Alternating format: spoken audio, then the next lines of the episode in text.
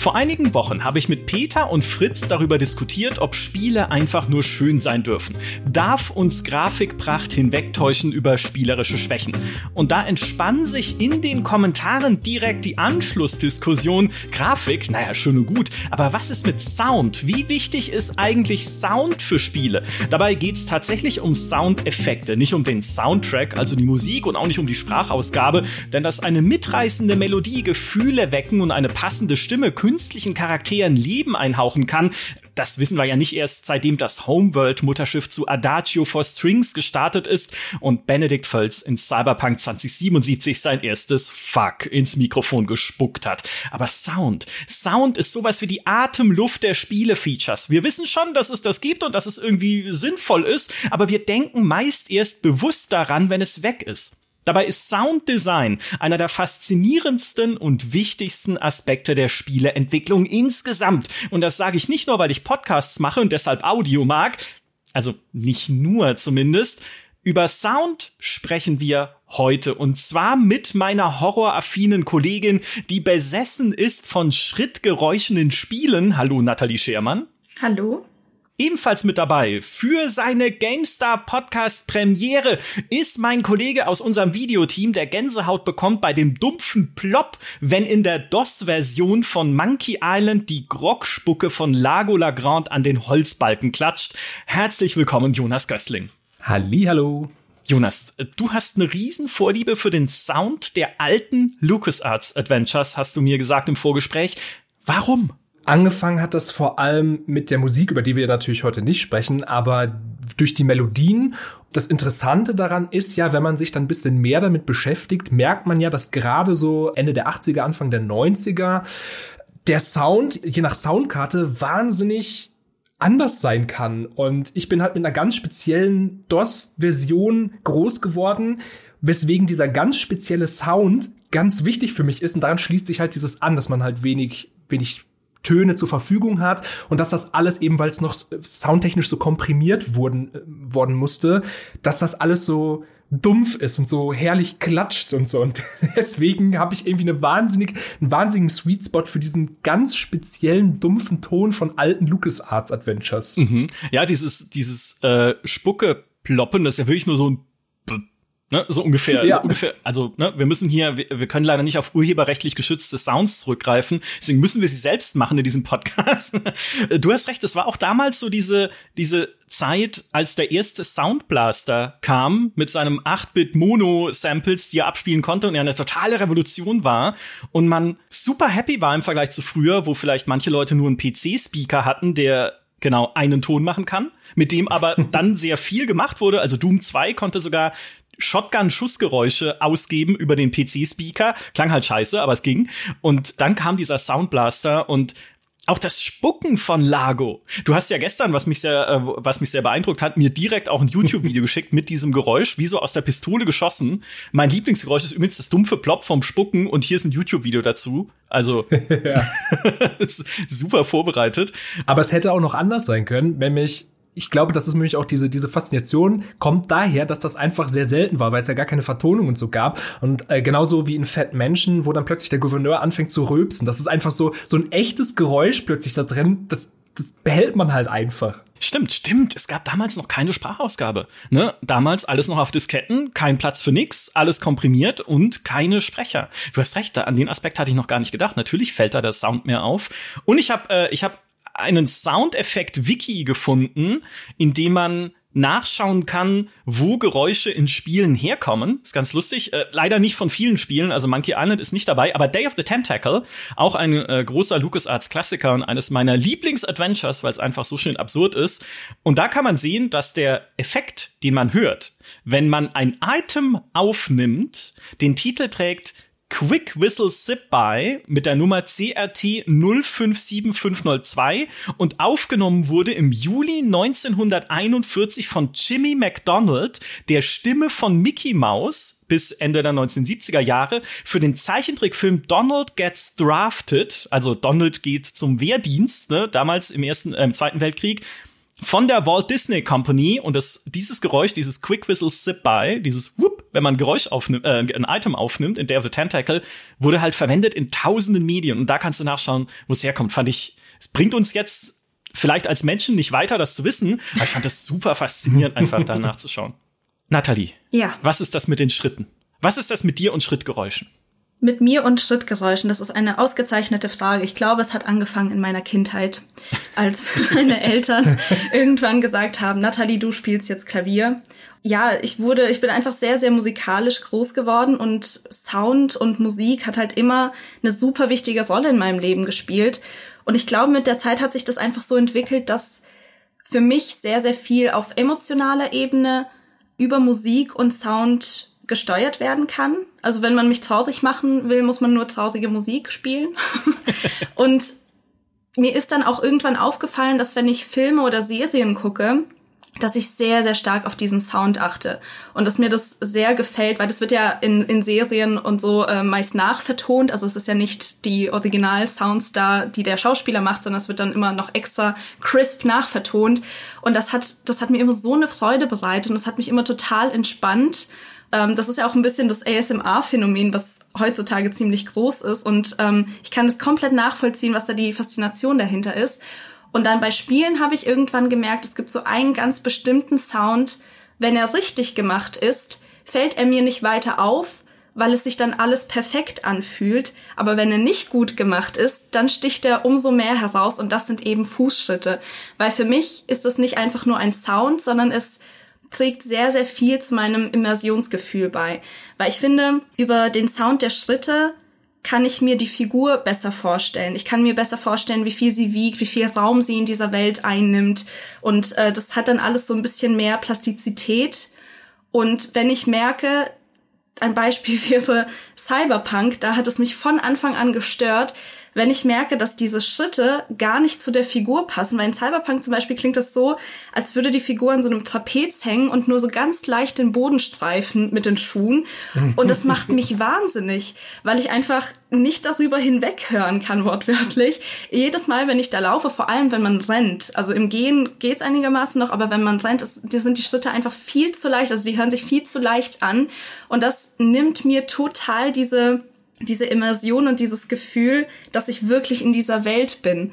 Es gibt andere Spiele, ich, ich heb da immer sehr, sehr gerne äh, Little Nightmares hervor, die das wieder so fantastisch umgesetzt haben, weil da hat man so diese kleine Tapse-Schrittchen von, äh, von der Protagonistin, die auch noch barfuß durch die Gegend läuft und man hört halt wie klein sie ist im Vergleich zu diesem großen Raum und man hört auch immer, wie sie, wie sie da durch die ganzen äh, Pfützen tapst und so und man kann sich diese Atmosphäre so richtig gut vorstellen, nur weil diese Fußschritte so fantastisch umgesetzt wurden und ja, das ist voll das Ding für mich.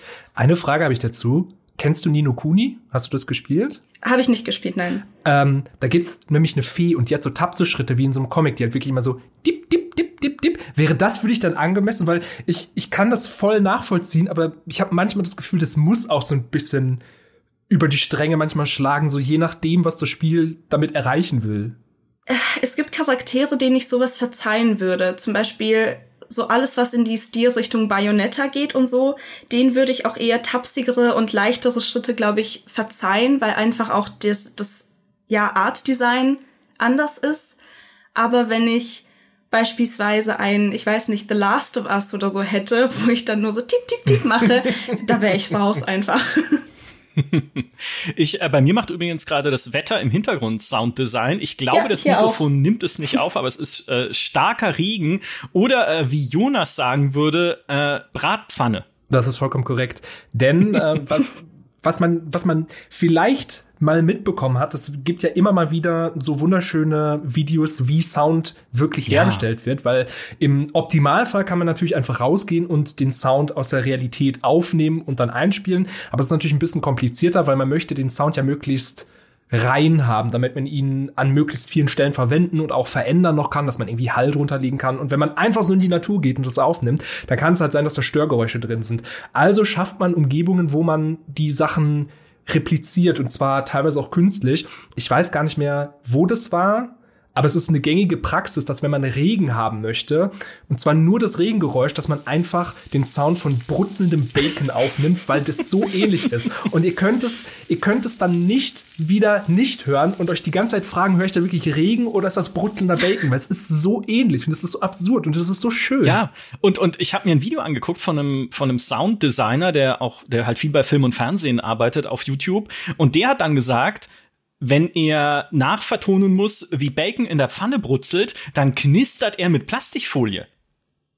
Also so bilden sich diese Ketten. Und äh, wenn du wahrscheinlich Plastikfolie knistern lassen willst im Film, dann reibst du zwei Katzen aneinander oder sowas. ich finde das so, diese Videos finde ich, finde ich so faszinierend. Und wie wir halt auch dann natürlich als Menschen, wenn wir eine bestimmte Sache sehen, das Geräusch ja dann auch direkt damit verknüpfen sozusagen und uns gar nicht denken, hey, dieser, dieses Bacon-Braten klingt jetzt wie Regen, sondern wir sehen, da wird Bacon gebraten und es klingt, er klingt dazu ein Geräusch, das passt ja. Ne? Also so stelle ich mir das jetzt vor. So, das ist jetzt das richtige Geräusch. Und das ist ja auch was, was sich Werbung ganz extrem zunutze macht. Und es gibt ja dieses klassische Beispiel aus der Zahnpasta-Werbung, wo jemand so saftig in einen Apfel beißt und dieses Geräusch, was dabei entsteht. Und das ist nicht das Geräusch, das entsteht, wenn man in einen Apfel beißt. Beißt doch mal zu Hause in einen Apfel. Das klingt nicht so, so knackig, so frisch, so, so toll und kräftig, sondern es macht halt so,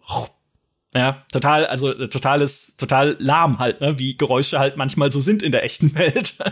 Ich weiß nicht mehr genau, wie dieses Apfelgeräusch entstanden ist, aber eine Art, es zu machen, ist, sich seine Hände einzuwickeln mit so umgedrehtem Gaffertape, so Klebeband, und sie dann so zusammen zu, zu, zu, zu, zu drücken und wieder auseinanderzureißen. Und dabei entsteht auch so dieses Krrk, Krrk. Und wenn du das noch ein bisschen bearbeitest hinterher im Studio, hast du auch ein wunderbares Apfelgeräusch. Das ist Magie. Sounddesign ist Magie. Ich habe auch äh, einen GDC-Vortrag gesehen von äh, David Phillip, heißt der, von Noiseworks. Das ist so ein Outsourcing-Studio in London, die Sounddesign gemacht haben, unter anderem für Elder Scrolls Online, für Total War Warhammer und für Gothic 4, das es nie gegeben hat. Also war da wahrscheinlich ein kleinen Gag eingebaut in seine Präsentation. Und der hat auch gezeigt, wie sie halt Geräusche bauen und wie sie irgendwie mit einem aufgeblasenen Luftballon über eine gespannte Klarsichtfolie reiben, damit daraus so ein, so ein Kreischen wird. Oder wie er einen Ballon, auch wiederum, die machen sehr viel komischerweise mit aufgeblasenen Luftballons, weiß ich auch nicht, ähm, wie sie einen aufgeblasenen Ballon nehmen und mit den Fingern drüber reiben und dann noch einen menschlichen Schrei drunter legen, damit das klingt wie so ein Insektenmonster. Das ist total cool. Gruselig. Aber das ist ja auch wie bei Star Wars so die Mutter aller Sachen, wenn es darum geht, um Sounddesign, so in den 70ern, wo sie natürlich auch, das ist ja diese ganze Kategorie von Geräuschen, die es einfach nicht gibt, wo man sich erstmal überlegen muss, wie könnte das klingen und dann solche Sachen wie, dass man mit, einfach mit Metallstab gegen einen Draht haut, der unter Strom steht und dann irgendwelche Spannungen, äh, irgendwelche Frequenzen daraus zieht und solche Geschichten. Oder dass man mit, Gott, ich glaube, korrigiert mich, wenn ich kompletten Quatsch erzähle, aber ich glaube, das war bei Chewbacca, dass sie auch irgendwie verschiedene Geräusche von Tieren aufgenommen haben und dann noch irgendwie mal mit einem mit einem Harzhandschuh über einen Bass gestrichen haben. So, so, auf sowas muss man erstmal kommen. Und das zeigt aber, finde ich, wie wichtig Sounddesign ist und wie viel Arbeit da reinfließt und wie, wie ikonisch es dann auch werden kann. Ich finde, Star Wars ist ein mega gutes Beispiel. Jedes Star Wars, auch Spiel bis heute, lebt ja davon, wie die Blaster klingen, wie die TIE Fighter rühren, wenn sie so an dir vorbeifliegen. Wie, weiß ich nicht, wie es klingt, wenn die X-Wings ihre Flügel öffnen und sowas. Wenn das nicht ist, diese, eigentlich würde man denken, Kleinigkeiten, ne? Wenn die Sachen leg doch da mal was anderes drunter. Ne? Mach doch mal das Experiment, nehmt eine, nehmt eine Szene aus, weiß ich nicht, Star Wars Battlefront 2 und legt so beliebige Flugzeuggeräusche drunter, wenn TIE Fighter vorbeifliegt. Ja, das ist doch nicht Star Wars. Das dazu gehört, dass sich jemand damals schon bei den Filmen und halt bis heute, wenn der Sound auch für die Spiele neu gemacht wird, hingesetzt hat und bewusst überlegt hat, wie muss das klingen? Wie machen wir daraus einen, aus diesem fiktiven Ding, dem TIE Fighter, ikonisches Ding, was, und da sind wir wie bei Natalie, und vielleicht können wir auf dem Punkt noch ein bisschen äh, mehr rumreiten, ein bisschen mehr in die Tiefe gehen, wollte ich einfach sagen, ein bisschen herumlaufen, um Schrittgeräusche zu erzeugen. Das ist so super wichtig für Glaubwürdigkeit und Immersion. Wenn ein Ding ein Geräusch macht in einem Spiel, das, von dem du einfach denkst, ja, passt doch. Ich denke, wenn es so ein Ding gäbe im echten Leben, würde ich glauben, dass es auch da dieses Geräusch macht. Und das ist gar nicht so leicht. Und das gehört ja auch mit in diese, in diese äh, Schrittgeräusch-Thematik, oder? Ja, absolut. Aber auch darüber hinaus, also ich finde es unglaublich wichtig, dass mir immer wieder so Soundclues gegeben werden, die mich in dieser Welt verorten. Wenn zum Beispiel irgendwie die Jeans äh, aneinander reibt oder wenn ich in mein Inventar gucken will, dass ich höre, wie sich mein Protagonist irgendwie den Rucksack auszieht und ihn aufmacht, äh, dass man diesen Reißverschluss hört zum Beispiel oder wenn ich in einem Journal rumblättere, dass man wirklich so das Umblättern der Seite hört. Ich finde, das ist alles so unglaublich wichtig. Deshalb kann ich auch absolut nicht nachvollziehen. Es gibt ja Leute, die spielen Spiele ohne Sound. Die machen einfach leise und dann gucken die irgendwie einen Film nebenher oder sowas und ich ich verstehe das einfach nicht, weil für mich würde das einfach so so so so viel wegnehmen. Ich glaube, ich spiele wirklich lieber mit schlechter Grafik als mit schlechtem Sound, weil Sound ist für mich so, so, so viel mehr, als es auf den ersten Blick vielleicht scheint. Wie schon gesagt, wenn, wenn der Sound fantastisch umgesetzt ist, fällt er mir gar nicht so stark auf, weil es sich dann einfach für mich richtig anfühlt. Aber wenn er fehlen würde oder wenn er schlecht wäre, das, das würde für mich einfach super, super viel von meiner Spielerfahrung kaputt machen. Und ich finde, ich finde das auch richtig und total wichtig, was du gesagt hast, mit von wegen Sounds erschaffen Raumgröße auch. Ja. Also wie weit etwas weg ist, wenn man ja. es hört, wie nah es ist. Ich, also alles, was man sieht und einen Sound macht, muss auch einen Sound von sich geben, weil man merkt es, wenn das nicht so ist. Und das wirkt dann plötzlich ganz komisch. Und was ich auch, und da kommen wir dann wieder zu deinen Fußschritten, was ich auch super wichtig finde, ist, man merkt das, wenn man ältere Spiele spielt, die halt soundtechnisch noch nicht so weit waren, wenn es einen Sound für etwas gibt, der sich ständig wiederholt. Weil in der Realität ist das einfach nicht so. Kein Geräusch, außer es kommt vielleicht aus dem Computer, wird, wird, immer wieder abgespult, ist immer komplett gleich. Und deswegen ist das halt auch so schwierig heutzutage, weil wenn man einfach nur beim Gehen ein Geräusch hat von Fußspuren und das passt alles, stimmt alles, aber es kommt immer wieder und immer wieder und immer wieder auf dem gleichen Untergrund, dann fühlt sich das komisch an, weil sich das für uns unnatürlich anfühlt. Das finde ich auch furchtbar. Oder auch wenn man dann irgendwie in die Hocke geht oder so und das Geräusch bleibt trotzdem dasselbe, obwohl man eigentlich ja. schleicht oder sowas. Nee, geht gar nicht. So, so wie früher in Counter-Strike, wenn man läuft, aber so pratt, pratt, pratt, pratt, pratt. Ne? Also ist natürlich in dem Fall taktisch wichtig, in dem, wenn man hören will, wo Gegner sind. Aber ja, es, äh, es erschöpft sich. Für mich ist, äh, was Schrittgeräusche angeht, immer noch mein prägendes Beispiel das alte Thief, die Dark Project Spiele, wo ja die Schrittgeräusche sich ganz wichtig unterscheiden je nach Untergrund. Ne? Also mhm. wenn du auf einem Teppich läufst oder die Wachen, die du gerade beschleichst, auf einem Teppich laufen oder so, ist es halt ein anderes Geräusch als ein Holzboden macht oder ein Steinboden macht oder ein Metallboden macht. Und das ist ja dann zusätzlich noch spielerisch wichtig, weil du natürlich auch weniger laut bist, wenn du auf dem Teppichboden läufst, im Vergleich zu, wenn du auf einem Metallboden rumspringst, was ja dann dieses Klonk ne, direkt macht, dass du auch weißt, okay, höchstwahrscheinlich hat es jetzt auch die KI gehört und fängt an, dich zu suchen. Also deswegen, da achte ich seit Thief ganz extrem drauf, hat es Auswirkungen, auf welchem Boden ich mich bewege. Und ich war neulich super überrascht, dass, äh, dass es das in GTA 2 auch gab. Weil da machst du ein anderes, also ich meine, super simples Spiel, eigentlich so technisch gesehen zumindest. Du guckst ja von oben dann nur auf dein Figürchen, das durch die Stadt läuft. Aber wenn ich über eine Grasfläche laufe, macht es ein anderes Geräusch, als auf der Straße zu laufen. So muss das sein. Ja, also selbst die haben damals schon dran gedacht. Das Spannende ist ja, was du jetzt gerade gesagt hast, ist, dass eben, und da sind wir ja wieder dabei, dass Sound ultra wichtig ist. Sound ist ja nicht nur da, um eine Kulisse zu schaffen, sondern eben auch spielerisch relevant. Also es gibt ja auch Feedback für uns als Spieler wieder. Und im Sinne von Dark Project ist ja besonders wichtig, worauf wir gehen. Und äh, das gilt ja für alle Schleichspiele, die auch danach kamen. Ja, ja, und, und nicht nur da. Also auch irgendwie keine Ahnung, wenn du gerade in einem, in einem Schusskampf, wie sagt man, Schießerei bist und da wird ja auch viel mit Sprache gemacht heute, um äh, dir Feedback zu geben, was aber Blödsinn ist, weil Gegner in, einem, in der Schießerei rufen nicht, oh, ich muss nachladen oder oh shit, ich habe keine Munition mehr oder ich werfe jetzt eine Granate, weil sie wären ja ganz schön blöd, wenn sie das machen würden. Aber du kannst dieses Nachladen ja beispielsweise auch soundmäßig darstellen. Ne? Wie das Mikro, das Mikrofon, nein, das Magazin rausploppt aus der Waffe, wie sie halt, ne, so ein typisches Nachladegeräusch, wie wir es einfach kennen, damit du halt einfach auch da zusätzlich zum visuellen Input, den du in einem Spiel nun mal hast, auch einen Input aufs Ohr kriegst, um die Situation besser lesen zu können. Also Sound trägt super viel bei zur Lesbarkeit und zu deiner eigenen Verortung halt in, im Spiel. Ich habe mal ein Experiment gemacht, das vielleicht nur, nur nebenbei in Vorbereitung auf den Podcast. Ich habe einfach mal Skyrim erstmal äh, komplett ohne Sound gespielt, was ja, also da kommst du dir vor, als würdest du einfach, weiß ich nicht, durch, durch einen riesigen Wattebausch laufen, weil es einfach, du machst keine Schrittgeräusche, ich glaube, das einzige Geräusch, was drin bleibt, weil man es komischerweise nicht abstellen kann, ist das Ziehen der Waffe. Also wenn du dein Schwert ziehst, macht es trotzdem Sching, ne? Aber alles andere, Schlaggeräusche, Laufgeräusche und die ganz vielen Umgebungsgeräusche, die man nie bewusst wahrnimmt, sind halt weg so dieses, dieses Heulen des Windes. Es gibt unterschiedliche Windstärken in Skyrim, also im, entweder so eine leichte Brise oder ein bisschen halt stärkerer Höhenwind, der so um dich rumpfeift. Das, äh, äh das, das, was machen Vögel? Singen? Pfeifen? Quietschen. Das Quietschen der Vögel. Zwitschern. Ja, der, genau, Zwitschern. Dankeschön. Quietschen. Sie machen das Krach. Zwitschern, der Krach der Vögel um dich rum und der Natur oder so, so zirpende Zikaden und so ist ja alles weg. Und du bewegst dich durch durch leeren Raum. Das ist so schrecklich.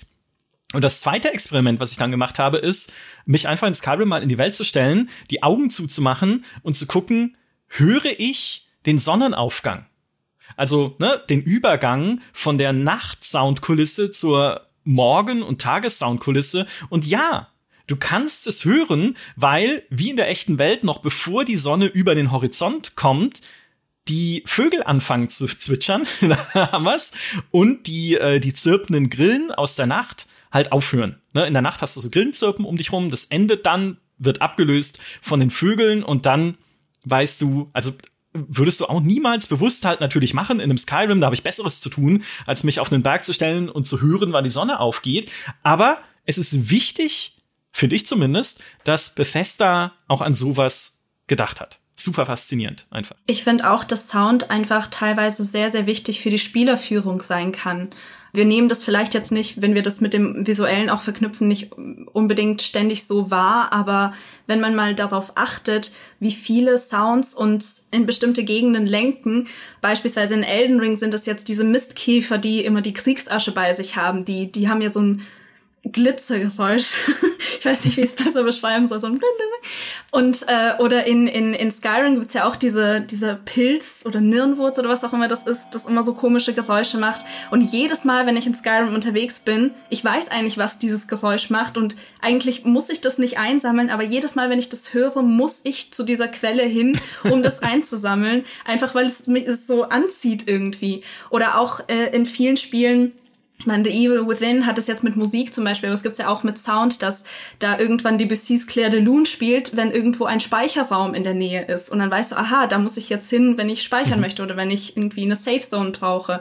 Oder ähm, wenn wir in irgendeinen Bereich kommen, wo dann der Protagonist in Horrorspielen beispielsweise anfängt, irgendwie ein bisschen heftiger zu atmen, dann weiß man, okay, vielleicht kommt jetzt gleich irgendwas oder ein Bosskampf oder auch äh, bestimmte Clues, die dir sagen, hey, gleich könnte ein Gegner kommen oder du hörst die Gegner schon äh, in der Entfernung. Also ich finde, es hat auch sehr, sehr großen Einfluss darauf, wie der Spieler durch das Spiel geht und wie der Spieler dann auch auf diese Sachen dann reagiert, weil bei einem Boss weiß ich dann, okay, ich muss jetzt so langsam meine Waffen vielleicht ziehen und bisschen mich gerade hinsetzen im Stuhl oder so. Ohne Sound, finde ich, würde dem einfach sehr, sehr viel fehlen, dass man sich so ein bisschen auch verloren fühlt. Und da, ähm, wo wir gerade auch bei Experimenten sind, ich habe leider jetzt gerade den Namen des Spiels vergessen. Ich glaube, The Whale oder so in die Richtung hieß es. Das ist gerade ein, ein, ein Rollenspiel, das entwickelt wird ohne Grafik. Also es mhm. basiert komplett auf Sound und ich habe da mal eine Demo anspielen dürfen und auch mit den Entwicklern ähm, ein Interview führen dürfen. Das ist ein super, super spannendes Projekt und ich habe das gespielt. Es gibt so ein paar visuelle ähm, Hilfestellungen, ähm, wenn es Nacht ist beispielsweise, hat man dann dunkle Flecken auf dem Bildschirm und wenn es Tag ist, sind die Flecken hell. Ähm, man hat bei Händlern und so dann doch noch mal das alles mit Text, aber man kann es eben auch komplett spielen mit geschlossenen Augen und das ist so ein faszinierendes Erlebnis, einfach mal so ein Rollenspiel auszuprobieren, wo man wirklich ausschließlich über Sound gelenkt wird. Und dann musst du dann auch wirklich darauf lauschen, okay, wo ist denn der Schmied hier in dieser Stadt? Und dann hörst du halt, wie er da so klung, klung macht und dann weißt aha, da muss ich hin. Oder du willst zum Bauern, dann musst du nach den Hühnern lauschen. Oder du bist irgendwie unterwegs und hörst, okay, da ist Wasser. Ähm, wir haben gesagt, wir treffen uns jetzt beim Wasser, so westlich davon. Dann musst du halt gucken, okay, jetzt ist das Wasser im Osten auf meinem auf meinem rechten Ohr, jetzt bin ich richtig. Oder du hörst ein Banditencamp im, im Hintergrund irgendwie. Es ist wirklich unglaublich, wie viel man alleine durch Sound so eine Welt erschaffen kann, weil ich hatte ein ganz klares Bild in meinem Kopf, wie diese Welt, wie dieses Spiel aussieht, ohne groß was gesehen zu haben davon. Mega, ja. Das, das klingt total faszinierend. Was mir immer einfällt, wenn es um Sounddesign geht, allerdings aus, aus Film und Fernsehen, ist das Intro von Dexter. Na, kennt ihr das noch von der, also mm, nicht ja. von der neuen Dexter-Serie jetzt, sondern von der alten, das ja anfängt einfach nur mit dieser Morgenroutine von Dexter, der, äh, ich hoffe, das ist jetzt kein Spoiler, aber ein Serienkiller ist. Und na, es fängt damit an, wie er sich rasiert, wie die Klinge so über die Barthaare streicht, wie er die Packung von Schinken aufschneidet, wie er Butter schmuggelt, in der Pfanne den Schinken anbrät und so schmatzend auf ist, dann ein Ei aufschlägt, das Spiegelei aufsäbelt, was daraus entsteht, Kaffee malt und aufbrüht, eine Blutorange schneidet und auspresst und sich dann noch mit Zahnseide äh, die Zähne macht und seine Schnürsenkel strafft. Und all das sind ja Alltagsgeräusche. Ja, also all das ist eine ganz normale Morgenroutine. Aber wenn du halt diesen Serienkiller-Hintergrund noch hast, bekommt all das noch mal so eine Doppeldeutigkeit, wo du halt direkt so hören kannst, wie er mit seinen Opfern interagiert. Wisst ihr, was ich meine? Also, das machen mhm. sie ja mhm. auch bewusst in dieser Szene. Das ist super spannend. Da gab es tatsächlich mal ein Experiment, äh, wo ähm, Wissenschaftler untersucht haben, wann Leute Musik als gruselig empfinden und wann nicht oder eben Sounds und dann haben sie auch äh, selber so Soundpieces zusammengestellt und es Leuten vorgespielt und dann haben die Leute eben abstimmen dürfen, was sie am gruseligsten fanden, was ihnen so Unbehagen bereitet hat und dann wurde genau dieses Stück drüber gelegt über einen Film mit sehr, sehr neutralen Bildern, wo dann Leute mm. irgendwie im Café saßen und irgendwie Kuchen gegessen haben oder so. Und sofort ist dieses Unbehagen drastisch runtergegangen, weil die Leute dann im Zusammenhang mit diesen Bildern gar nicht mehr so dieses Angstgeräusch assoziiert haben, obwohl sie dasselbe Stück gehört haben. Damit lässt sich natürlich sehr, sehr viel spielen. Das ist ja auch genau das, was eben in Horrorspielen beispielsweise sehr gut äh, umgesetzt wird, wo dann visuelles und der Sound Hand in Hand gehen und dann diese unfassbar atmosphärisch und unfassbar gruselige ähm, Stimmung erzeugen. Ja, vor allem wo wir halt nur bei Sound dann sind, ist halt eben auch einfach so dieses Weglassen von Musik, was ja in Spielen relativ normal geworden ist, dass viel mit Musik begleitet wird, äh, wird, mal mehr, mal weniger. Aber es ist schon irgendwie klar, dass in manchen Situationen ist es gängig, dass irgendwelche Stücke oder irgendwelche Melodien zumindest auftauchen. Damit wird natürlich auch gerade im Horror richtig viel gespielt, dass wenn, wenn man gerade, ich, ich muss da immer an Silent Hill denken, wenn man durch die Stadt läuft und dieses ganz leichte, verträumte Stück, wo immer so äh, wie, wie so ein Pochen immer lauter wird und wieder leiser. Und dann geht man plötzlich in ein Gebäude und es hört halt auf und mhm. du hörst nur noch die Schritte. Und dann hörst du aber Sounds von irgendwas und du hörst so einen Schaben oder irgendwelche anderen Schritte. Und damit wird dann ja ganz klar gespielt, so von wegen, hey, das sind Geräusche, die kenne ich und ich weiß auch, was das bedeuten könnte, aber die sollten hier nicht sein. Und das ist halt immer dieses ein bisschen so Sounds auch einzusetzen, um einem Angst zu machen, weil man weiß, dass das normale Geräusche sind, die aber hier nicht sein könnten, weil hier eigentlich keiner ist. Und das, das ist halt auch so, wie setzt man Soundeffekte richtig ein? Oder es ist nochmal anders und es werden bewusst Soundeffekte gemacht, die sich sehr, sehr unnatürlich für uns anhören, äh, indem man beispielsweise Instrumente auf eine ganz andere Art spielt, als man das normalerweise machen würde. Du hast ja vorhin schon gesagt, irgendwie mit Handschuhen über einen Kontrabass fahren oder sowas. Das erzeugt ja wirklich dieses ein Geräusch, das man so aus klassischer Musik beispielsweise gar nicht kennt. Und das ist dann sehr, sehr gut auch für Horror äh, für Horrorfilme ähm, oder, oder Spiele. Oder, was auch sehr interessant ist, und das ist auch so ein äh, sehr beliebt im Horrorgenre, dass man Sounds extra einbaut, die uns Menschen an menschliche Schreie erinnern. Und weil wir das dann mit diesem Schrei assoziieren, dieses komische Geräusch, das ist ja nicht mal, also in Horrorfilmen wird ja häufig nicht mal eine richtige Melodie oder so gespielt, sondern wirklich nur so eine Ansammlung von Soundbits, die eigentlich, also wenn man die musikalisch zerlegen würde, in der Theorie gar nicht zueinander passen.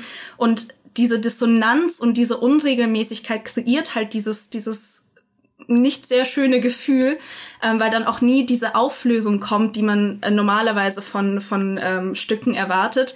Und diese Ansammlung von Sounds äh, wird manchmal extra so konzipiert, dass sie uns eben, wie gesagt, an Schreie beispielsweise erinnert.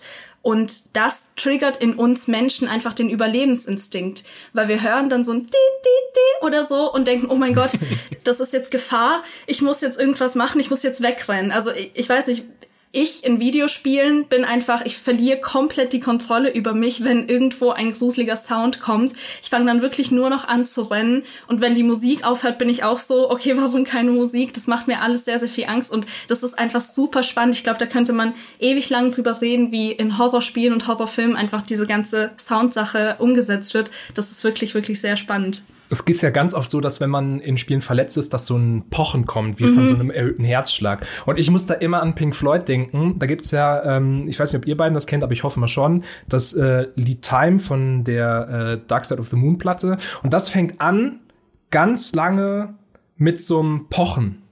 Also es kommt erst so weg und dann fängt das an zu pochen. Und dieses Pochen ist extra ein bisschen, nur ein ganz kleines bisschen schneller als ein normaler Herzschlag.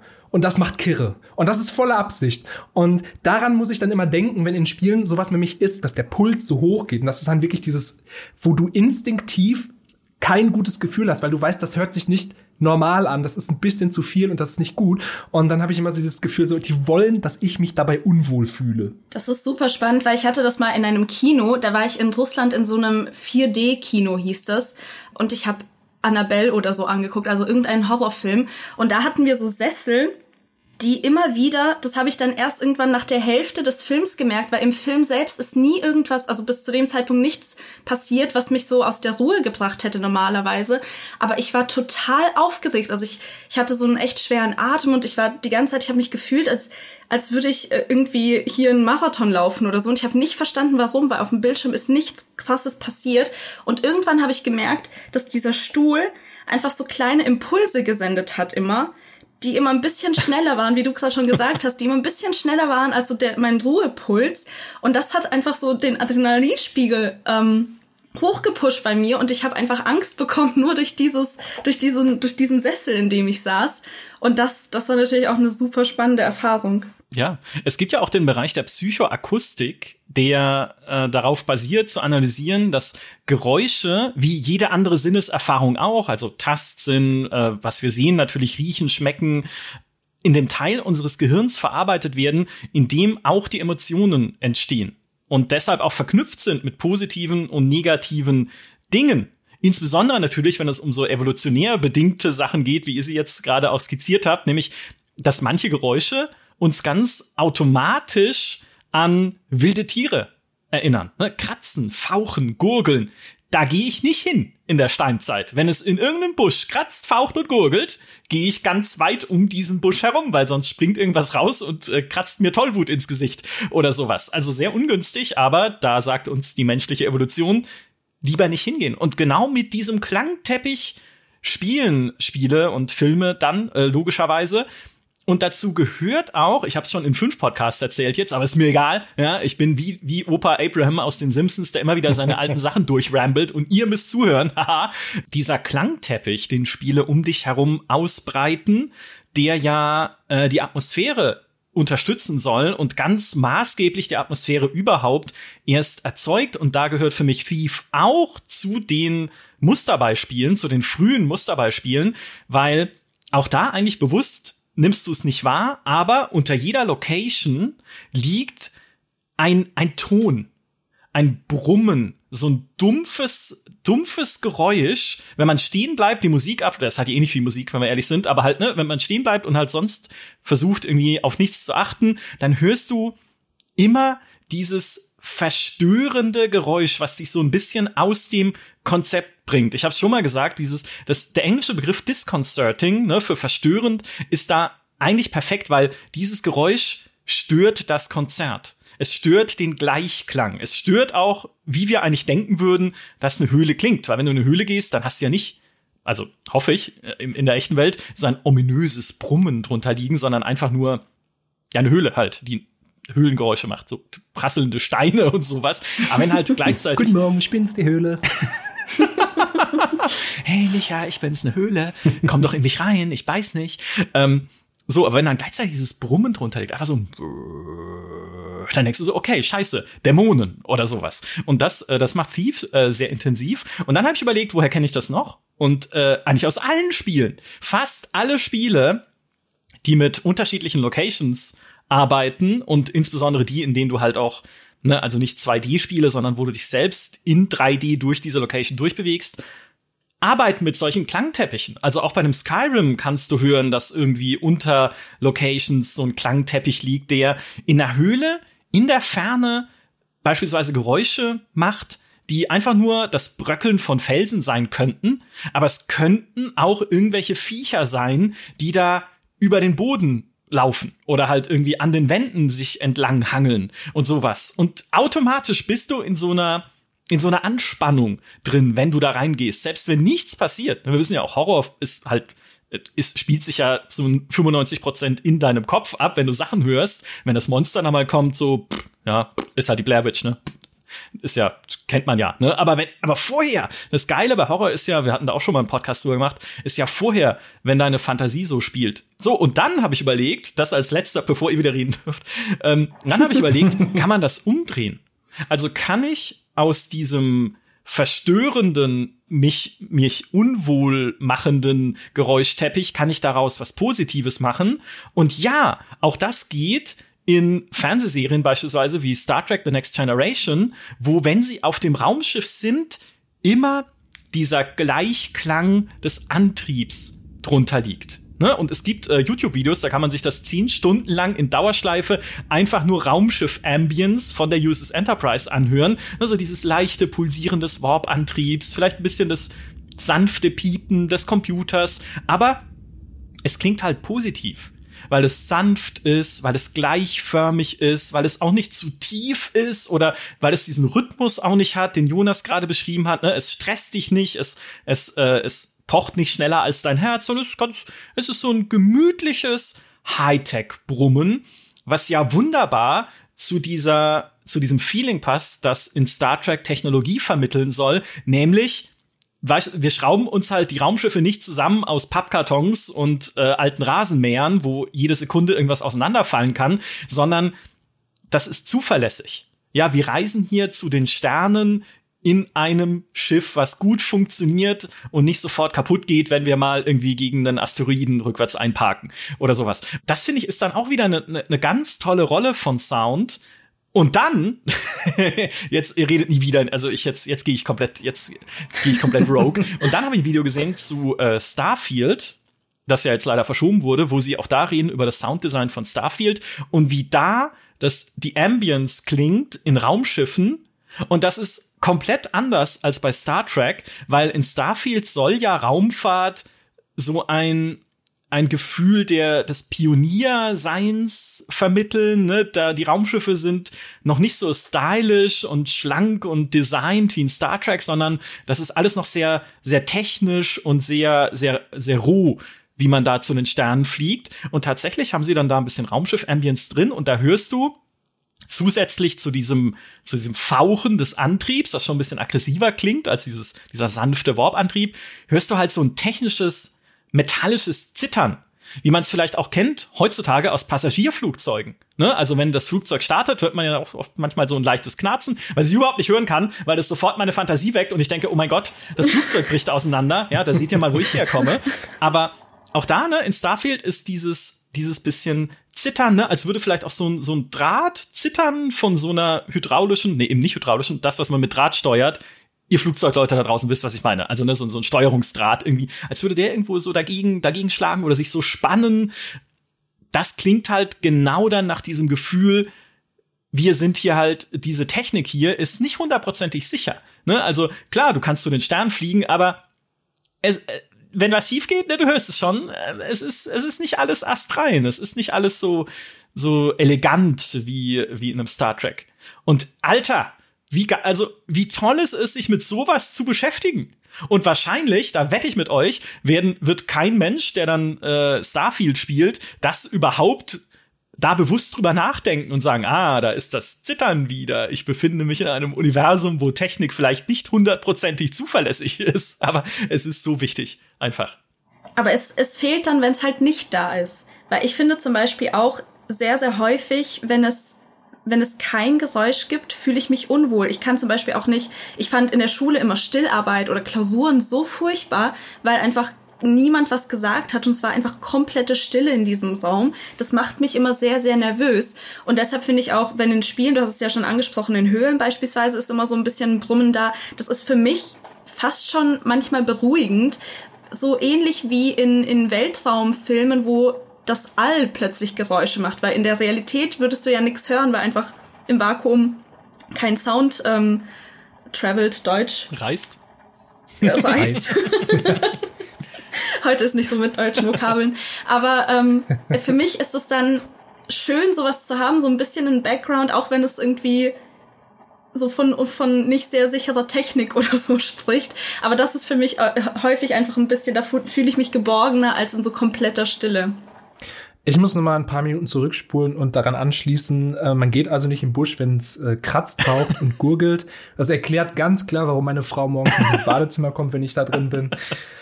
Da habe ich jetzt lange drauf gewartet, aber müssen äh, Was ich daran halt spannend finde, ist, wenn man an diese, an dieses Hintergrundgeräusch denkt und auch an die ganzen kleinen Geräusche ist, dass es ja auch einen Unterschied macht, was für eine Art von Geräuschen es gibt. Also es gibt halt wirklich einfach zweidimensionale Soundteppiche und dreidimensionale Sachen. 2D wäre halt wirklich dieses Hintergrundrauschen ganz klar, wobei auch das noch komplexer werden kann, wenn man das Ganze dann in äh, VR äh, überträgt, wo Sound ja noch mal wichtiger ist, wenn man drin ist und da diese ganzen Sound-Sachen noch mehr verorten kann und dann noch wichtiger ist, dass das dann auch stimmt. Und dann gibt's natürlich auch noch die ganzen ja 3D-Gegenstände, also wenn wir von 3D-Räumen sprechen, wo die einzelnen Sachen halt wirklich ähm, Sounds machen müssen. Dieses Zusammenspiel ist, wenn man mal wirklich ein bisschen drüber nachdenkt, unfassbar kompliziert, weil wenn man einfach auf den Bildschirm guckt und man spielt Skyrim, man hat diesen Klangteppich, dann ist ja vollkommen klar, man hat vielleicht ein 5.1-System, alles super, aber dieses Hintergrundrauschen, das ist ja egal, das ist ja irgendwo, man muss nicht wissen, woher die äh, Grille zirpt, das ist vollkommen egal. Aber wenn dann was angelaufen kommt, das ist wahnsinnig wichtig, dass man auch weiß, woher das kommt. Selbst mit zwei Lautsprechern hört man, aus welcher Richtung das kommt. Und das macht's halt auch so wahnsinnig anspruchsvoll. Also Sounddesign ist nicht einfach, weil es muss, es, ist, es wird ja nicht einfach ein Sound drauf, drauf geklatscht, sondern muss ja auch noch mit den, mit den Animationsteams, mit dem Designteams, das muss ja auch alles Hand in Hand gehen. Das heißt, also nicht nur ist Sound unfassbar wichtig, sondern Sound ist auch gar nicht so einfach, wie man vielleicht denkt. Man klatscht nicht einfach irgendwo einen Sound drauf und fertig. Es gibt ja auch verschiedene Situationen. Ich weiß, wir reden eigentlich nicht über Sprache, aber mir fällt das am besten da ein, dass es ja auch zum Beispiel bei Spider-Man gibt's ja unterschiedliche Sprachsamples, je nachdem, ob äh, Spider-Man schwingt schwingt oder nicht. Das, das, spielt ja alles mit rein. So, wo, wo ist der Sound? Was macht er? Wie muss er klingen? Äh, es braucht heutzutage wahnsinnig viele Variationen, damit das glaubwürdig ist. Und dann halt auch noch diese Unterscheidung zwischen zweidimensionaler Sound, also was irgendwo im Hintergrund ist, was man nicht verorten können muss, und dann noch die Sachen, die man verorten können muss. Das ist Unglaublich. Die äh, dreidimensionaler Sound, das erinnert mich an äh, meine Offenbarung Ende der 1990er, Anfang der 2000er, als ich mir eine Soundblaster Live Grafik, nee, Soundkarte natürlich gekauft habe. Soundkarten überhaupt so ein Phänomen, was man heute nicht mehr kennt, weil das steckt als Chip im USB-Headset oder auf dem Mainboard. Aber damals Soundkarten gibt's heute natürlich immer noch, wenn man sehr hohe Ansprüche an, an Sound hat, ne, kann man sich immer noch eine kaufen aber das ist eher so im professionellen Bereich. Aber damals, damals die Soundkarten und der Soundblaster Live, das war der Hammer, weil der konnte den EAX-Standard für Environmental Audio Extensions, um 3D-Sound abzuspielen, auf so einem das habe ich mir direkt dazu gekauft, billigen Schrott 4.1 Lautsprechersystem, aber egal, das, wir hatten ja nichts damals. Und dann konntest du System Shock 2 spielen und die Geräusche einerseits dank Surround Sound, halt verorten. Ne? Also konntest du hören, okay, ist was hinter mir, ist was vor mir. Und die Geräusche wurden auch entsprechend angepasst, je nachdem, in welcher Umgebung du warst. Also wenn es ein langer Gang war, hattest du mehr Hall drin. Wenn es ein kleiner Raum war, geschlossener Raum, klang es halt entsprechend weniger hallig und näher und damit in den allermeisten Fällen ne, auch bedrohlicher, weil das meiste, was Sound macht in System Shock 2, will dich umbringen, insbesondere die scheiß Psi-Affen. Ne, früher, ich dachte immer, Affenkreischen war für mich immer ein Zoogeräusch und damit verbunden mit äh, lustigen und unterhaltsamen Zoobesuchen. Bis ich System Shock 2 gespielt habe, jetzt habe ich totale brachiale Angst, wenn ich einen Schimpansen höre, weil da halt diese Affen rumstapfen, die dich irgendwie mit Psi-Schüssen äh, wegballern. Und das war eine das war so eine tolle Erfahrung damals, das zum ersten Mal zu erleben. Halt nicht nur in Surround, ne, um dich rum, sondern das auch, das so klingt wie in echt. So durch diesen, durch diesen Hall und Co. Und dann gab's noch was Lustiges, weil ich hatte mir damals auch ein Mikrofon gekauft, weil mit diesem Soundblaster Live gab's ein Programm, wo man auch selber Sachen einsprechen und dann so Effekte drunter legen konnte, dass halt die Stimme halt oder sie höher oder tiefer klingt. Haha, damit spielt man ja gerne rum. Und dann habe ich irgendwann System Shock 2 gespielt und habe irgendwas gesagt. Weiß ich nicht, irgendwie, keine Ahnung, haben mich meine Eltern gerufen und ich habe geantwortet oder so. Und dann habe ich gehört, oh mein Gott, das halt ja nach in diesem Spiel. Was ist denn jetzt los? Also, wenn ich hier in der echten Welt was sage, dann höre ich den Nachhall im Spiel. Und dann habe ich erst gemerkt, also und fand es richtig cool und dann habe ich erst gemerkt, ah nee, ich habe einfach das Mikrofon angelassen und wenn ich halt reinrede, nimmt es weiter auf und übersetzt es dann im Spiel halt auch mit diesem mit diesem Soundeffekt, der gerade unter der Umgebung liegt, also mit Hall oder sowas. Aber wie immersiv kann das denn noch werden? Ja, selbst wenn ich selber rede, höre ich mich im Spiel. Wäre mal cool, wenn da noch Gegner drauf aufmerksam geworden wären. Wenn ich irgendwie gesagt hätte, oh shit, und dann, dann guckt der Psi-Affe, ne, dreht sich um und sagt, aha, aha, da bist du, Kumpel. Toll. Und dann kam Dead Space, was ja auch, äh, wie Natalie eben erzählt hat, ähm, normalerweise ist im All ja nichts. Und Dead Space wird ja bis heute zu Recht für seine Soundkulisse gelobt. Also nicht nur diese, diese klassischen Horror-Strings hier, wie heißt nochmal, Violinen. Ähm, Horror-Strings? Ja, die, die, die, ähm, die, immer diese Streicher, die so im Hintergrund sind, so die, die, die, die, die. Und, also jetzt nicht Super Mario, keine Sorge. Da fand, das finde ich bis heute immer noch so im Horror-Genre das Beste, wie man Horror im All umsetzen kann. Weil dieses Gefühl, was ja wirklich im All ist, und da kommen wir nochmal auf Natalie, ist ja wirklich dieses, man ist irgendwo und es gibt keine Geräusche außer einem selbst. Und genau das macht dieses Spiel. Ja, man hört ja plötzlich Isaacs Atem richtig intensiv und dann immer nur so ganz dumpfe Geräusche, die auch mehr so wirken, als ob der Körper die resoniert und dass man die sonst gar nicht hört, also dass man die nur durch diese Rüstung hört. Und das finde ich, also spielt mal Dead Space ähm, diese Allabschnitte ohne Sound und die sind wirklich nicht nur die Hälfte schlechter, die sind plötzlich richtig langweilig. Ja, mega. Das ist halt genau diese Immersion, ja, dieses Gefühl zu haben, wirklich in diesem in diesem Anzug zu stecken und gerade Atemgeräusche finde ich halt auch, das ist eines der mächtigsten überhaupt so körperliche Not ne, in Geräuschen, atmen, ja, also atmen ist jetzt nicht Not, aber ihr wisst, was ich meine, so schnaufen, japsen irgendwie, da wird dann gleich ganz anders, ne, wenn man das hört. Auch da wieder logischerweise evolutionär bedingt, wenn das jemand in deiner Nähe macht, solche Geräusche, dann stimmt was nicht. Ja, vielleicht geht euch hier die Luft aus oder es war eine schlechte Idee, in der Höhle ein Feuer anzuzünden, damals in der Steinzeit. Ah. es kann aber auch nach hinten losgehen, weil ich weiß noch, als Indiana Jones äh, und die Legende der Kaisergruft kam, irgendwann habe ich mich voll dran gewöhnt, aber ich weiß noch so, die ersten Minuten waren ganz, ganz furchtbar, weil in diesem Spiel Indiana Jones die ganze Zeit am Schnaufen ist. Und das ist super realistisch, weil er klettert ja auch und so, aber du hörst die ganze Zeit immer so, äh, äh, und du denkst dir so, was ist denn mit dir? Was hat er denn? Aber ich glaube, ich glaube, da sind Spiele halt noch mal anders, weil Spiele einfach diese Komponente haben, dass du irgendwie verantwortlich bist für die Person und das heißt, du assoziierst die Geräusche deines äh, deines Helden automatisch mit dir selbst. Ich bin zum Beispiel auch großer Fan davon. Ich spiele immer mit Kopfhörern ich weiß, dass es auch Leute gibt, die mit äh, einfach über die Boxen spielen, aber ich finde es, da geht auch noch mal super viel verloren, weil ich stehe zum Beispiel auch total auf solche Sequenzen, wo man sich irgendwelche in Metro zum Beispiel äh, die ähm, Filtermasken anzieht und dann werden automatisch auch alle Geräusche so ein bisschen dumpfer und es fühlt sich an, als wären deine Ohren belegt. Und wenn du dann halt noch mit Kopfhörern da sitzt, das fühlt sich so echt an. Ich, ich finde das richtig, richtig cool. Ja, das ist halt der, der große Vorteil von, von Videospielen, dass du einfach diese Immersion durch Sound nochmal so krass verstärken kannst. Was wir aber noch gar nicht angesprochen haben, weil wir haben jetzt von sehr, sehr vielen negativen Gefühlen geredet.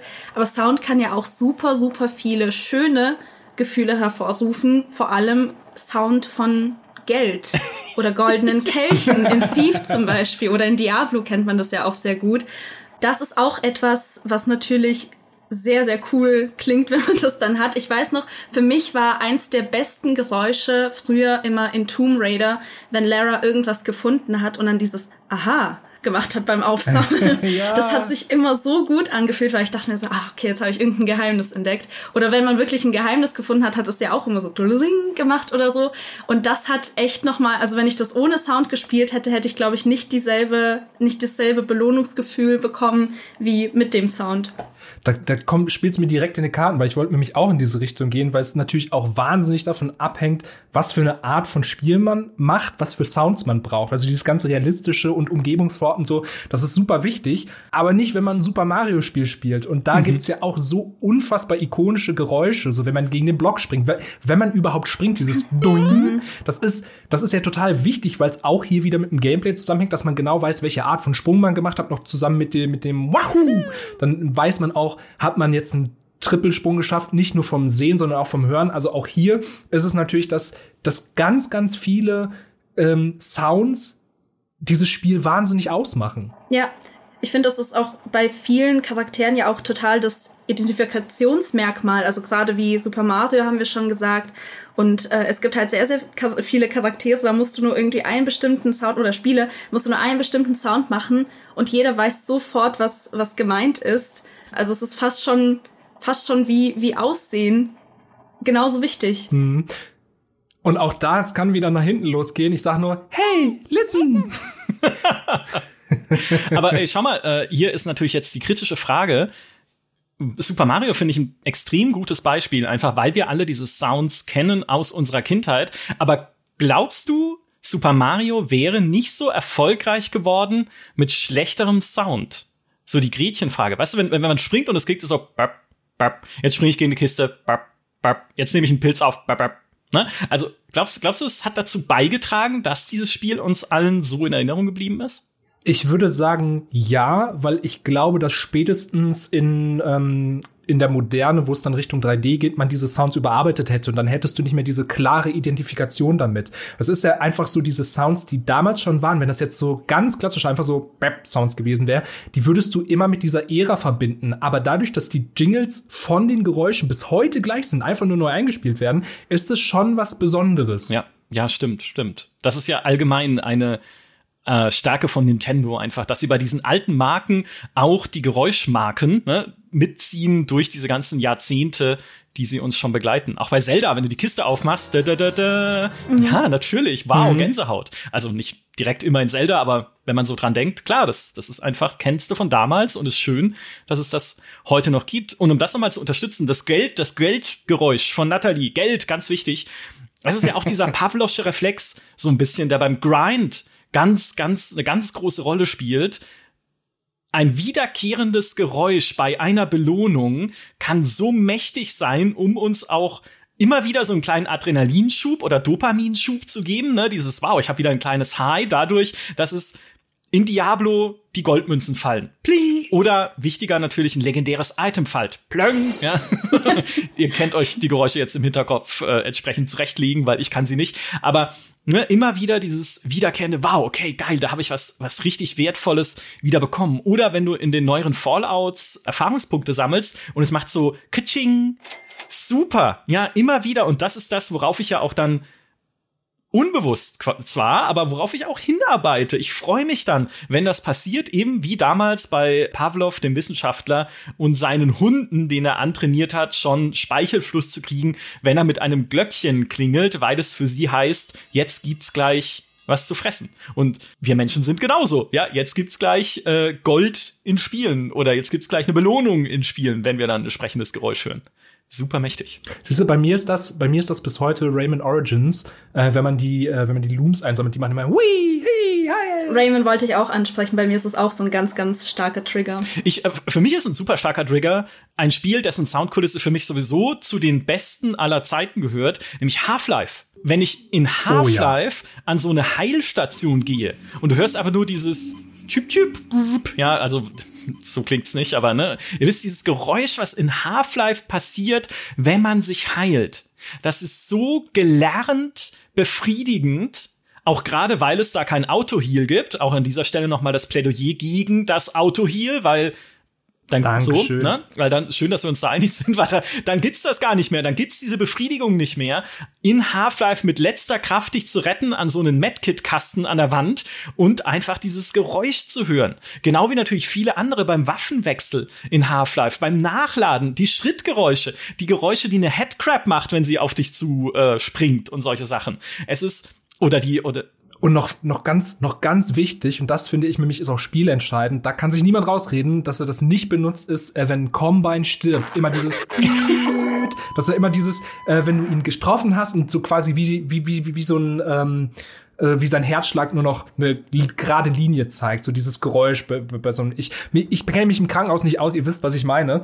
Das ist wahnsinnig wichtig, weil es ja, weil wenn die weiter weg sind, du nicht immer genau weißt, habe ich jetzt genug getroffen oder nicht. Und wenn du dieses Geräusch hast, dann weißt du, der ist tot. Ja, ja, stimmt. Und es passt ja auch ein bisschen zu diesem Bild der Combine, die ja, also man weiß ja nicht genau, was sie sind in Half-Life 2, aber die ja so puppenähnlich sind. Ne? Also du weißt ja nie so, okay, sind das irgendwie Menschen, die gezwungen werden, das zu machen und die künstlich irgendwie da am Leben gehalten werden und deshalb gibt's halt auch dann dieses Herzschlaggeräusch, ne, das also so ein bisschen Mensch-Maschine, was dann so ausklingt wie bei so einem EKG, also clever, einfach clever, du merkst einfach, da hat sich jemand hingesetzt. Ich vermute, es war Gabe Newell, weil es ist der einzige Valve-Mitarbeiter, den ich kenne. Aber nein, da gibt's ganz viele, ganz viele schlaue Menschen und haben sich wirklich überlegt, okay, was genau vertone ich hier denn mit meinem Soundeffekt? Und das war auch ähm, in diesem Vortrag, von dem ich vorhin schon erzählt habe, von dem Sounddesigner, der unter anderem an Total War Warhammer mitgearbeitet hat, der gesagt hat, für ihn ist es super wichtig, gerade wenn sie Kreaturen-Sounds machen sollen,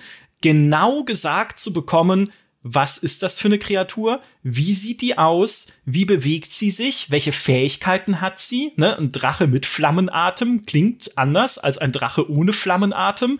Und dann zu entwickeln, okay, wie, wie klänge das? Es gibt auch ein Video von Diablo 4 äh, zum, zum Sounddesign, wo sie unter anderem so Kopfsalat zermatschen und in so einer Tiefkühllasagne rummatschen mit irgendwie den, den bloßen Fingern oder mit einem Handschuh, was dann auch wieder unterschiedlich klingt wo man halt auch sieht, ja, sie haben halt beispielsweise irgendwie so ein Monster, das, das aussieht wie so ein End, so ein, so ein Baumwesen und wie sie dann halt so ein Stampfen drunter legen, wenn es läuft, ne, so ein schweres Stampfen und so ein Knarren wie von alten Bäumen oder alten Schiffen, ne, von so Holzbalken, damit sie halt so richtig alt auch klingen und so.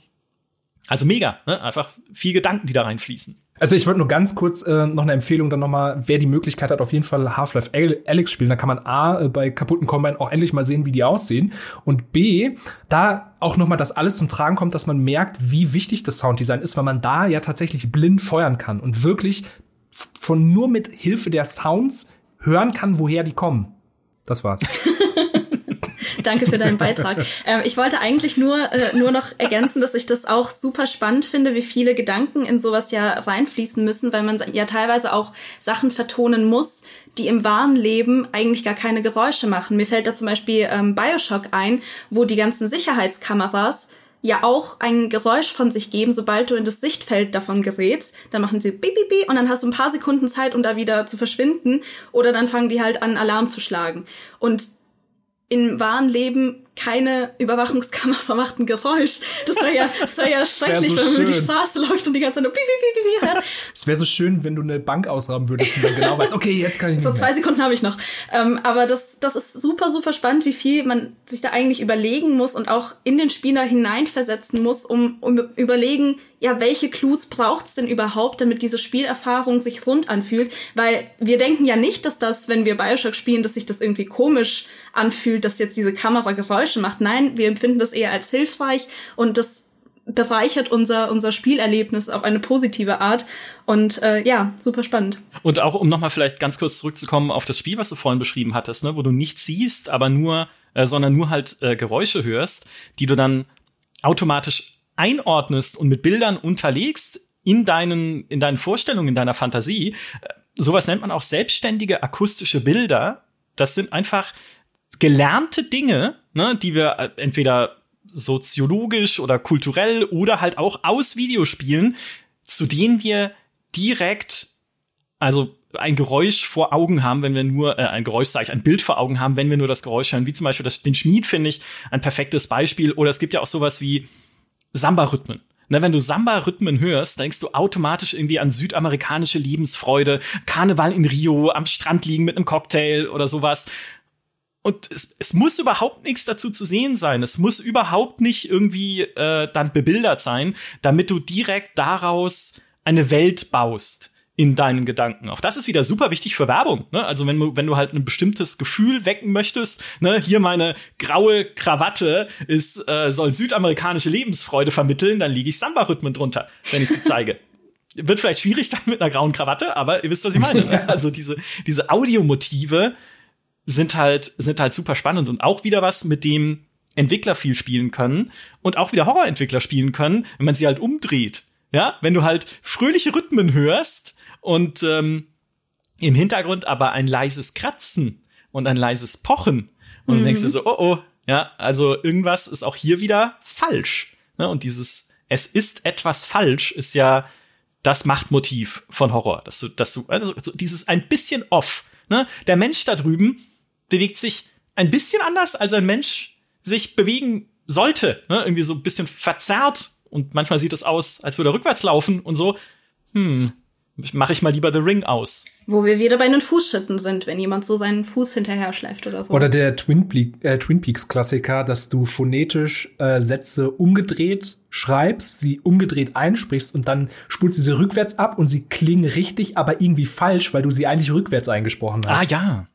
Ja, haben sie das nicht bei Doom damals gemacht? Nee, oder waren da die Sätze generell falsch rum? Irgendwie sowas. Hm.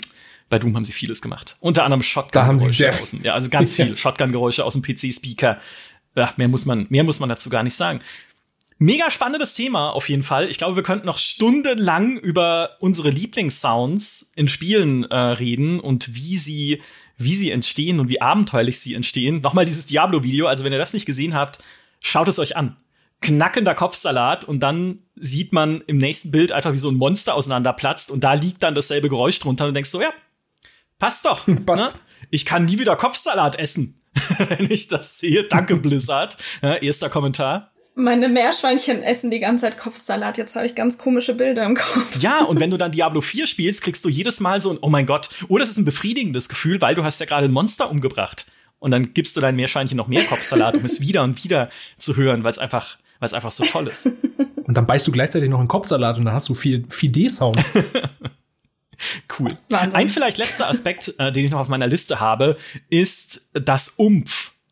Und zwar Wucht und Haptik, die ja auch sehr viel vermittelt wird in Spielen über Sound. Und äh, ein Beispiel dafür ist ja Hearthstone, was immer wieder zitiert wird, wenn du ein Kartenpäckchen öffnest. Und es fühlt sich halt richtig geil an, wie da die Karten rausploppen. Ne, mit diesem Soundeffekt so satt und da sind die Karten da und yeah, ich fühle mich wirklich so, als hätte ich etwas erreicht. Oder auch wenn du sie natürlich aufs Spielfeld knallst, ne, dann macht's halt Fump und die Karte spielt ihre ganze Macht aus. Und es ist ein ganz anderes Gefühl, als würde es einfach nur Flupp machen. Ne? Flupp, hier ist die Karte, ne? fünf Schadenspunkte, nächste Karte, Feuerball, naja super wichtig auch immer dieses, ja, Blizzard hat selber schon gesagt, das Umf, die Wucht in diesen Effekten drin zu haben, damit sie sich befriedigend anfühlen und damit sie sich wirksam anfühlen, statt halt einfach nur irgendwie irgendwas, was passiert. Und auch da, ich habe äh, äh, auch da ein Video gesehen äh, von Marshall McGee, der ist auch äh, Sounddesigner. Muss dazu sagen, all seine YouTube-Videos sehen irgendwie aus wie Werbevideos für Soundbibliotheken, aber weiß nicht, ob jemand von euch sich eine Soundbibliothek gerade kaufen möchte, deswegen ist es trotzdem ganz gut anschaubar, weil man da halt sehen kann, wie er Sounds designt. Und die Videos, die ich gesehen habe, waren zwei unterschiedliche Szenen. Das eine ist eine sieben Sekunden lange Szene, äh, fiktiv, nicht aus einem bestimmten Spiel, wo so ein Kuttenmagier einen Feuerball beschwört und wirft Und er zeigt dann 40 Minuten lang, wie er in seinem Soundprogramm verschiedene Geräusche aus so einer Bibliothek zusammenmischt, übereinander legt, äh, irgendwie beschneidet, Fade-ins und Fade-outs macht, das Ganze equalized, entzerrt, Aufnahmeprobleme ausgleicht und sowas. Und dann halt auch noch diese Wucht reinbringt, dieser Bass. Fast schon zu viel, weil es sich für mich eher nach Faustkampf anhört als nach Feuerball. Aber auf jeden Fall mega interessant, das einfach zu sehen. Und das zweite Beispiel war eine Szene aus Titanfall 2, wo einfach nur sich der Titan so den Piloten in den Mund äh, stopft, also ins Cockpit. Ne? Also diese Einsteigeszene aus Titanfall 2, die er nimmt einfach komplett ohne Sound und dann so versucht im Video sie selbst mit eigenen Sounds zu unterlegen, die halt befriedigend sind. Und allein schon, ne, wie muss es denn klingen, wenn sich ein Titanen-Cockpit schließt? Naja, metallisch, aber auch groß und auch wieder mächtig, weil so ein Titan ist ja ein riesiger äh, Roboter und dann da die richtige, die richtige Note zu finden und sowas. Ah, super spannend. Wir machen das mal selber. Übrigens, das gilt, äh, das gilt auch übrigens für Doom mit diesem, mit diesem Umfgeräusch. So, das, äh, 2016 hat auch hier ähm, Doom, wie hieß es? Nicht Immortal? Doch fast Doom. Eternal. Doom Infer Eternal, genau. Da ist es ja auch so, dass du die ähm, Finisher, die kriegen ja auch noch mal so einen extra wuchtigen Klangteppich drunter gelegt, damit das noch mehr reinzimmert. Und ähm, wenn man wissen will, wie man Klangteppiche und so überhaupt nicht macht, dann einfach Right to Hell Retribution anmachen. Da sieht man, was man alles falsch machen kann, nämlich, dass man einfach Sounds weglässt, dass man die falschen Sounds in die falschen Szenen packt. Das gibt's da alles zu sehen. Und das Einzige, was ich noch sonst hatte, wäre auch noch, dass es wichtig ist, dass man bei den ganzen Sounds auf die Frequenzen achtet, die der Mensch angenehm hören mhm. kann, mhm. beziehungsweise dass man ein bisschen damit spielt. Aber man muss halt aufpassen, es gibt halt wirklich Schmerzgrenzen, wobei auch da, glaube ich, durch die Lautsprecher relativ gute und einvernehmliche Grenzen gesetzt sind. Aber da muss man halt auch wirklich ein bisschen aufpassen, sonst geht das Ganze nach hinten los. Ich meine, diese ganz alten PC-Speaker, die halt immer so quietschen und so, die waren jetzt auch nicht so angenehm. nee, nicht, nicht wirklich. Ich, ich habe mir gestern erst, ähm, fragt nicht warum, aber eine komplette Playlist von Nokia-Klingeltönen angehört. und ich muss sagen, also danach, danach ging es mir nicht so gut. Weil es ist schon dieses, also es ist wie du sagst, wir empfinden ja ähm, Frequenzen, die ähnlich zu der menschlichen Stimme sind als angenehm. Und alles, was irgendwie drunter oder drüber fällt, ist dann schon so, ja, man kann es anwenden als künstlerisches Element, um irgendwie dieses Unbehagen zu erzeugen. Aber es kann halt auch sehr, sehr schnell äh, nach hinten losgehen, weil wir das dann einfach super schnell als mega unangenehm empfinden. Warum schaust du eine Playlist an von Nokia-Klingeltönen? Warum nicht? Ja. Warum nicht? Das ist die richtige Frage. Ich, ich hatte auch mal äh, irgendwo gehört und gelesen, dass die beiden unangenehmsten Geräusche für Menschen sind in dieser Reihenfolge auf Platz zwei Erbrechen und auf Platz eins das Geschrei von Babys. Scheiße. Ja, Jonas, jetzt das hast du davon. Auch das ist ja ganz klar evolutionär erklärbar, weil wenn irgendwo erbrochen wird, möchte ich nicht dort sein. Und wo erbrochen wird, möchte ich nicht sein. Kauft jetzt das T-Shirt im GameStar Shop. Und das andere Kindergeschrei ist natürlich äh, schnell nachschauen, was los ist. Ne? Also eigentlich willst du, eigentlich willst du, will dein Gehirn einfach nur, dass es aufhört, aber du sagst dann, okay, ich gehe hin und helfe dem Kind, weil ähm, damit es aufhört, solche Geräusche in mich reinzukreischen. Ich übergebe jetzt diesen Podcast an unseren Soundmagier, an Holger oder Axel, je nachdem, wer ihn cuttet. Aber Holger und Axel, ne, die sind jetzt unserem Sound sozusagen äh, verantwortlich, damit das hier toll klingt, denn auch der Podcast wird nochmal bearbeitet und geguckt, okay, wo kann man irgendwie den Pegel anpassen, wo bin ich zum Beispiel irgendwie äh, mal wieder mit meinem S zu scharf, was ich äh, gerne mache. Das heißt, da muss man dann nochmal ein bisschen einen Dämpfer drüber legen, damit das nicht unangenehm klingt in euren Ohren. Also auch dieser Podcast steckt voller Soundmagie eigentlich machen wir die ganze Zeit nur Gurgel- und Kratzgeräusche und hinterher wird's dann in der Postproduktion gerettet von unseren unbesongenen Helden aus der Produktion. In diesem Sinne, lieber Jonas, liebe Nathalie, es war mir ein Fest. Vielen Dank für den tollen Talk über Sound in Spielen und mal gucken, ob der jetzt häufiger angehört wird als der Grafik-Talk, ne? weil daran werden wir dann festmachen, was wirklich wichtig ist. Grafik oder Sound. Oder all die anderen Sachen, die es noch in Spielen gibt. Aber wen interessieren die denn? Ja, darüber reden wir dann ein andermal. Danke euch beiden. Danke an alle, die uns wieder zugehört haben. Macht's gut. Bis zum nächsten Mal. Tschüss. Tschüss. Tschüss.